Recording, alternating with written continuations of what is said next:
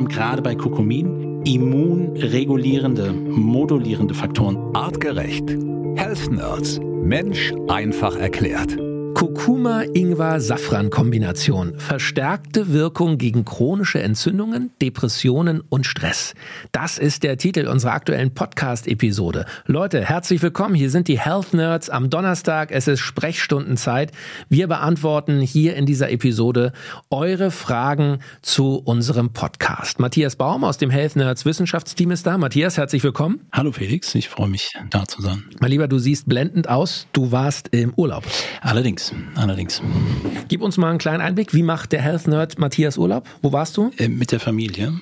Das heißt ähm, Schwiegerfamilie und äh, eigene Familie, also mhm. Eltern und äh, ein bisschen Heimatbesuch, nichts, nichts Aufregendes. Schlechtes Wetter war, glaube ich, überall. Ja, aber du warst ein bisschen, äh, habe ich gesehen, am, am, am, an der Ostsee, ein bisschen am Strand, in der Natur, den Akku wieder aufgefüllt, wie man so schön sagt, gell? Das ist richtig. So, also Leute, wir hoffen, ihr habt auch einen guten Sommer und ähm, wir sagen schon mal vorab, danke für eure vielen Fragen. Wir haben wieder die wichtigsten Fragen versucht rauszufiltern, rauszunehmen und die jetzt hier in der Sprechstunde tatsächlich zu beantworten. Wenn eure Frage jetzt nicht dabei ist und ihr euch wundert, hä, ich habe doch auch geschrieben, wir beantworten alle Fragen, natürlich auch wenn sie hier nicht im Podcast vorkommen, schriftlich. Also keine Sorge, ihr bekommt alle natürlich eine Antwort. Lass uns direkt loslegen, Matthias. Die erste Frage hat uns erreicht aus Brandenburg. Brandenburg von Christine. Sie schreibt uns per Facebook Direct Message. Gibt es Unterschiede in der Wirksamkeit zwischen Kurkumin aus der Kurkuma-Wurzel und Kurkumin-Präparaten? Das ist ein sehr guter Punkt.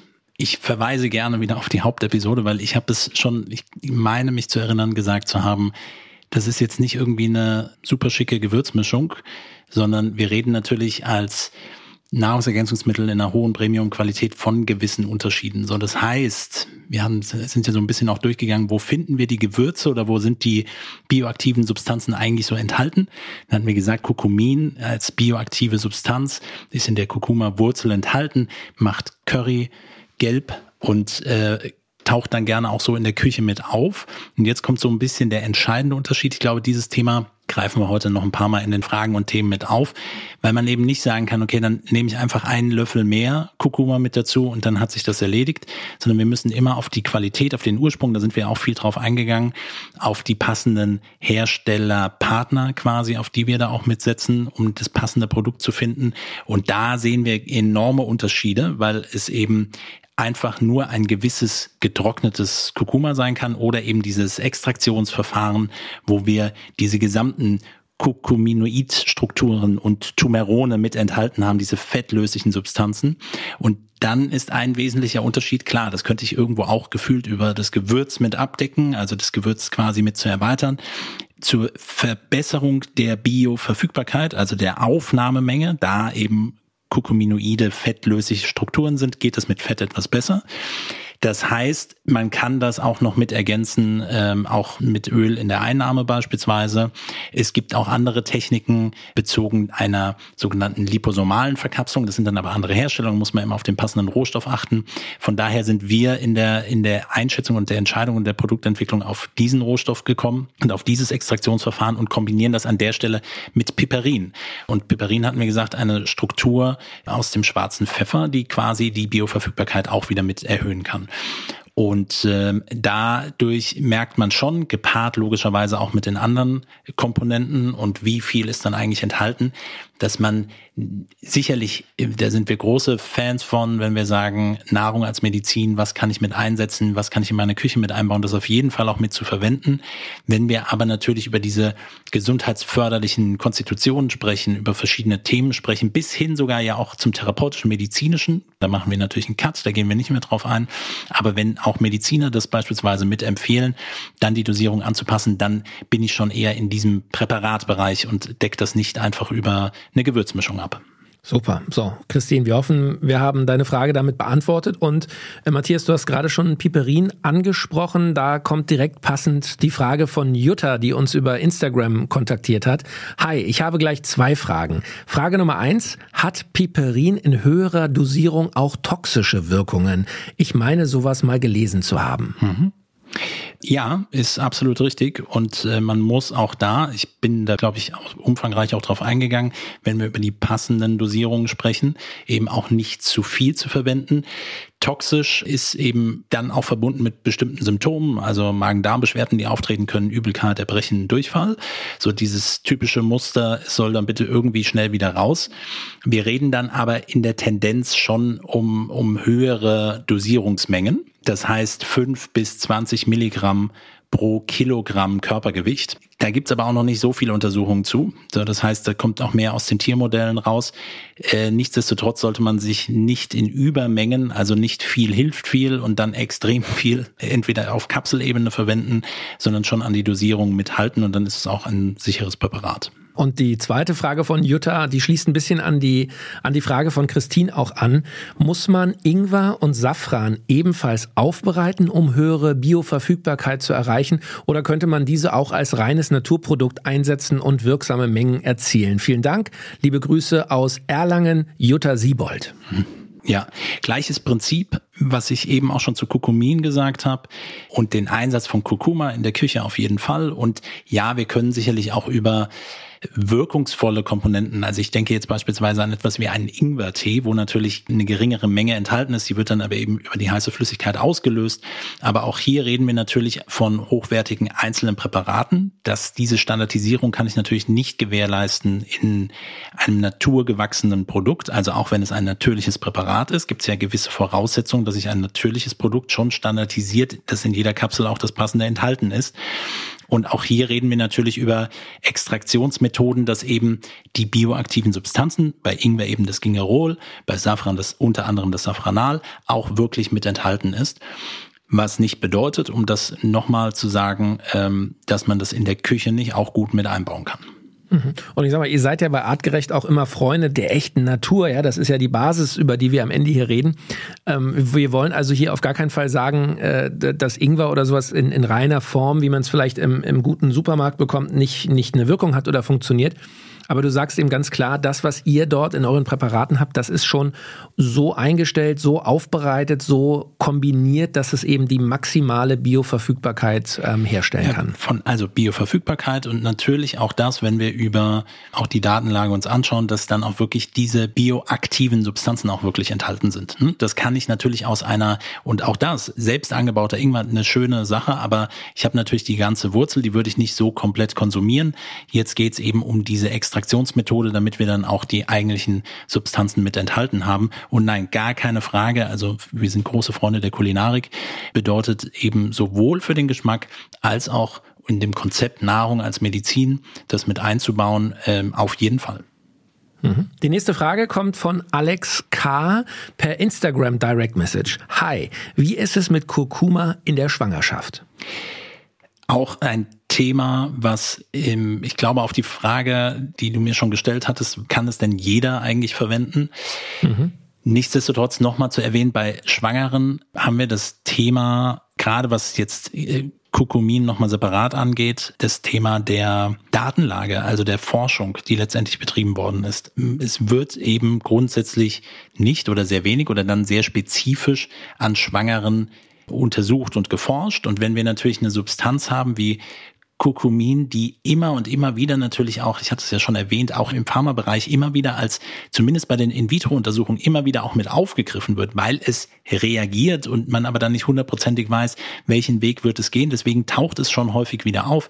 Aber in der eigentlichen klinischen Anwendung beziehungsweise die Untersuchung an bei schwangeren Frauen, da müsste es schon sehr spezifische Indikationen geben. Also ein Beispiel, was ich da gerne ansonsten auch nenne, jetzt switche ich mal ganz kurz vom Kurkumin zum Thema Lactoferrin und schwangeren Frauen. Also da haben wir ja gerade bezogen auf den Eisenhaushalt viel an Datenlage und auch bestätigter Datenlage, die zeigt, Schwangerschaft, Eisenmangelproblematik im Laufe der Schwangerschaft in verschiedenen Phasen, Verwendung von Lactoferrin funktioniert besser als ein Eisensulfatpräparat. Gibt es aber, wie gesagt, nicht so häufig. Und äh, also es müsste eine schon sehr spezifische Indikation geben. Und das ist jetzt, glaube ich, der entscheidende Punkt. Eine Substanz über so viele Themen abgespielt wie antioxidative Kapazität, antientzündliche Komponenten, immunregulierende Komponenten, die Kurkumin, ich bin jetzt wieder dort, mitbringt, dann muss es schon eine sehr spezifische Anwendung geben, dass, dass, dass mehr Forschung stattfinden würde. Deshalb würde man im Moment sagen, nicht für Schwangere geeignet. Unter medizinischer Rücksprache ist es aber immer möglich. Und dann würde ich die Abstufung machen. Wenn nicht, dann sicherlich in der Küche, weil so eine klare Kontraindikation dafür gibt es jetzt nicht, dass man es nicht verwenden darf oder auch als Gewürz quasi mit einsetzen darf. Aber eben in der Anwendung als, als Präparat müssen wir aus regulatorischen Gründen dazu auch eine Linie zuziehen. Okay, gut. Die nächste Frage kommt von Dirk und das ist eigentlich weniger eine Frage, sondern eher ein Feedback auf äh, unsere Health Nerds Episode zum Thema Kurkuma Ingwer Safran. Dirk hat uns geschrieben, hallo zusammen, grundsätzlich wieder einmal eine tolle Folge. Ich hätte mir aber gewünscht, dass ihr darauf hingewiesen hättet, dass die Einnahme von Kurkuma nicht für jeden zu empfehlen ist. Haben wir gerade drüber gesprochen, Schwangere zum Beispiel. Bei einer Dysbalance schreibt er des TH1 und TH2-Systems mit einem überaktiven TH2-System wird die Disbalance des Immunsystems durch die Einnahme verschlimmert, sprich die Entzündungssituation wird noch zusätzlich befeuert. In solchen Fällen wäre die Einnahme von Kurkuma sogar kontraproduktiv. Vielleicht könnt ihr das in der Sprechstunde nochmal erwähnen. Ansonsten bin ich von euren Produkten von Artgerecht total überzeugt. Ich nehme sie selbst regelmäßig. Es grüßt euch Health Nerds Einsatz. Herzlichst, der Dirk. So, Matthias. Also vielen Dank erstmal ja. vorneweg. Und wir freuen uns natürlich nicht nur über eure Fragen, sondern auch über eure Kritik oder über euer Feedback. Vielleicht, Matthias, müssen wir erstmal äh, für Laien wie mich erklären, TA1-System, TA2-System, Disbalance. Was, äh, was meint Dirk hier? Vielleicht ist das mit ein Grund, warum wir nicht da prompt drauf eingegangen sind und ich würde das gern, also es ist schon ein sehr spezifisch oder nicht sehr spezifisches Thema. Ich weiß, die Therapeutinnen, die uns hier hören, kennen das Thema. Aber ich werde versuchen, gleich einiges dazu noch zu sagen. Für Leute, die jetzt noch nie, also denen schon der Begriff Immunsystem ein sehr komisches Konstrukt ist. Wir müssen verstehen, dass unterschiedliche Substanzen oder Stoffe oder Viren, Bakterien eine unterschiedliche Reaktion an unterschiedlichen Immunzellen auslösen. Und ähm, ein Begriff, den man vielleicht TH-System haben vielleicht viele noch nicht gehört und TH1 und TH2 dann noch weniger, dass wir über sogenannte T-Helferzellen sprechen. Was bedeutet das? Wenn das Immunsystem aktiviert wird, werden naive Zellen T-Helferzellen aktiv und können über Botenstoffe andere aktivieren. Und zwar so spezifisch, also nicht spezifisch bezogen auf das Immunsystem, sondern so klar koordiniert und kommunikativ, dass sie sagen, okay, hier ist jetzt ein Virus beispielsweise. Wir aktivieren mit einem bestimmten Botenstoff, der produziert wird und ausgeschüttet wird, das TH1, T-Helferzellen der Gruppe 1 aktiv werden und damit ein anderer dieser Infektionsweg der, ähm, des TH1-Systems abläuft. Und logischerweise, wenn es dann andere Stoffe sind oder Toleranzsubstanzen, also das können beispielsweise auch Pollen und ähnliches sein, dann wird eher das TH2-System aktiviert. Andere Botenstoffe, andere Zellen, anderer Ablauf. Beides hat natürlich etwas mit Immunaktivität zu tun. Und ein Thema, und jetzt kommen wir zu dem Punkt, jetzt habe ich das grob erklärt, ganz grob, und dann wird ein anderes System sehr häufig diskutiert oder ein anderes Prinzip. Und das ist genau das, was Dirk angesprochen hat, dass ein Teil des Immunsystems überschießend reagiert. Und wir kennen das bei bestimmten Erkrankungen. TH1-System, es gibt auch übrigens nicht nur TH1 und TH2, sondern gerade auch viele andere TH17, das geht dann gerne zusammen mit dem TH1-System, dass die Zellen dementsprechend aktiviert werden. Es gibt das T-regulierende System, dass das Immunsystem auch wieder runtergedämpft wird. So gibt es verschiedene Verteilungen und es gibt noch viele andere Systeme oder andere T-Zellen, die angesteuert werden können. Aber gerade dieses TH1, TH2-Thema heißt im Endeffekt, es gibt von außen weitere Faktoren, die einen bestimmten Teil hemmen können. Und ganz simpel runtergebrochen, TH1 ist so zuständig für virale Abwehr gegen Viren. Und TH2-System ist für stoffliche Abwehr, was ich gerade schon gesagt habe, von Pollen beispielsweise. Und jetzt stellen wir uns Folgendes vor. Stresshormone, die mehr ausgeschüttet werden, dämpfen einen bestimmten Teil des Immunsystems, nämlich das TH1-System, Stresshormone, und aktivieren damit das TH2-System. Das heißt, infolgedessen mit einem hyperaktiven TH2-System entstehen mehr Allergien. So, und da kann man quasi Krankheitsbilder hin kategorisieren. Beides hat schon etwas mit einer Immunaktivität zu tun. Und jetzt geht es um den Punkt, man möchte gerne das Immunsystem regulieren und ausgleichen. So, lange ausgeholt. Ich habe versucht, alles zu erklären. Jetzt der entscheidende Punkt. Ist es jetzt so, dass Kurkumin quasi, und das beschreibt er ja, bei einem überschießenden TH2-System die Symptome er, erhöhen würde, weil quasi noch mehr Entzündungshemmung oder Hemmung des TH1-Systems stattfindet. Und nach nochmal Checken der Datenlage ist das nicht der Fall oder nicht abschließend der Fall. Natürlich muss da auch noch mehr klinische Forschung gemacht werden, aber ganz im Gegenteil. Wir haben gerade bei Kokomin immunregulierende, modulierende Faktoren, so dass TH1, TH2, TH17, T-regulierende System wieder ausgeglichen werden können. Bei direkter Frage von Dirk, er hat das ja über ein anderes Portal geschrieben, können wir gerne auch nochmal Datenlage dafür nochmal mit zur Verfügung stellen, dass wir nochmal da reingehen. Keine Frage, es braucht auch unter Umständen noch mehr Forschung in dem Bereich, aber es ist auf jeden Fall nicht eine klare Kontraindikation. Das ist auch nicht die typische Messung, die vielleicht im Vorfeld gemacht wird. Ich verstehe den Hintergedanken, aber wir sehen gerade auch hier, wie gesagt, dass es nicht nur Entzündung hemmt oder einen bestimmten Teil des Immunsystems hemmt, sondern eher für eine Regulation mitsorgt. So, Felix. Erklärt? Also ich äh, muss wahrscheinlich noch mal drei Minuten zurückspulen, mir es ein zweites Mal anhören, aber äh, natürlich im Groben habe ich es verstanden und ich bin sicher, unsere Hörer hier in der Podcast-Community auch.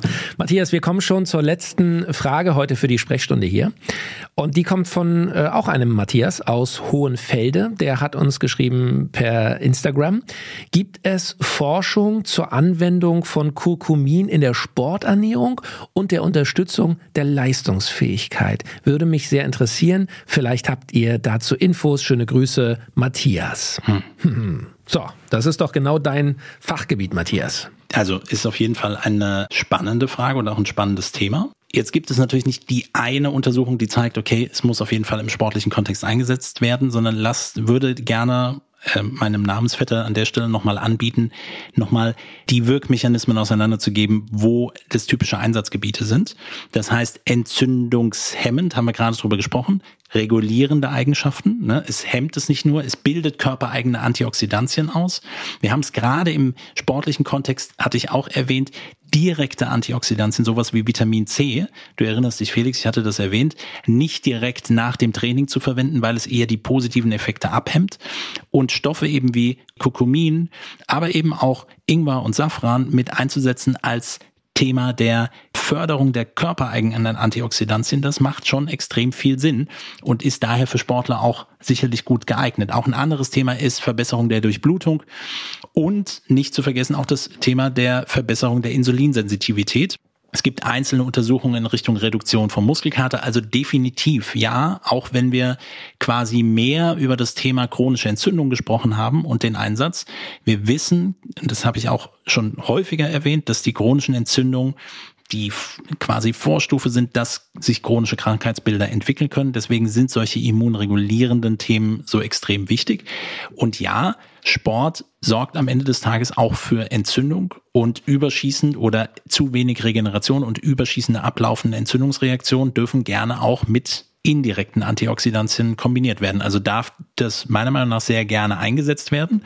Für Sportler immer ein wichtiges Thema, wenn wir in Richtung Kölner Liste schauen. Das heißt, es ist auf Anti-Doping-Substanzen getestet. Für die, die unser Vorgängerpräparat zu dem Thema noch kennen, wissen oder wussten das, dass das das einzige Präparat war, was wir nicht drauf hatten. Genau das haben wir gerade technologisch versucht zu optimieren, damit wir es jetzt testen lassen können. Ein Update wird es sehr bald dazu geben, aber wir gehen schon davon aus, dass das auch auf die Kölner Liste mitkommen wird. Und, ähm, wie gesagt, noch im Konjunktiv und ähm, hoffen natürlich, dass das auch passt, um es eben auch Sportler mit verfügbar zu machen. Matthias, herzlichen Dank, dass wir dein Wissen, dass wir dein Gehirn wieder anzapfen äh, durften. Und äh, es äh, macht einfach Freude, weil man hat bei dir immer den Eindruck, du hast auf jede Frage eine Antwort. Und nicht nur irgendeine, sondern eine, die ja mit Wissen gefüllt ist und mit einem großen Schatz, den du uns da zur Verfügung stellst. Also ganz herzlichen Dank. Der Urlaub hat dir gut getan. Ich freue mich jetzt schon auf nächste Woche. Ich auch. Sag auch Danke an unsere Community. Leute, bleibt uns gewogen, bleibt neugierig und wir freuen uns auf nächsten Donnerstag. Donnerstag. Bis dahin, Ahoi. Vielen Dank. Der Mensch im 21. Jahrhundert. Wohin hat uns die Evolution geführt? Wie hängen Körper, Psyche und Gesellschaft zusammen? Welchen Einfluss haben Ernährung, Bewegung und Stress auf den Superorganismus Mensch? Mit spannenden Gästen besprechen die Health Nerds von Artgerecht komplexe wissenschaftliche Fakten und Erkenntnisse der Evolution für dauerhafte Gesundheit durch einen artgerechten Lebensstil in der modernen Welt. Mit praktischen, sofort anwendbaren Tipps und cleveren Lifehacks. Health Nerds. Mensch einfach erklärt. Ein All Ears on You Original Podcast.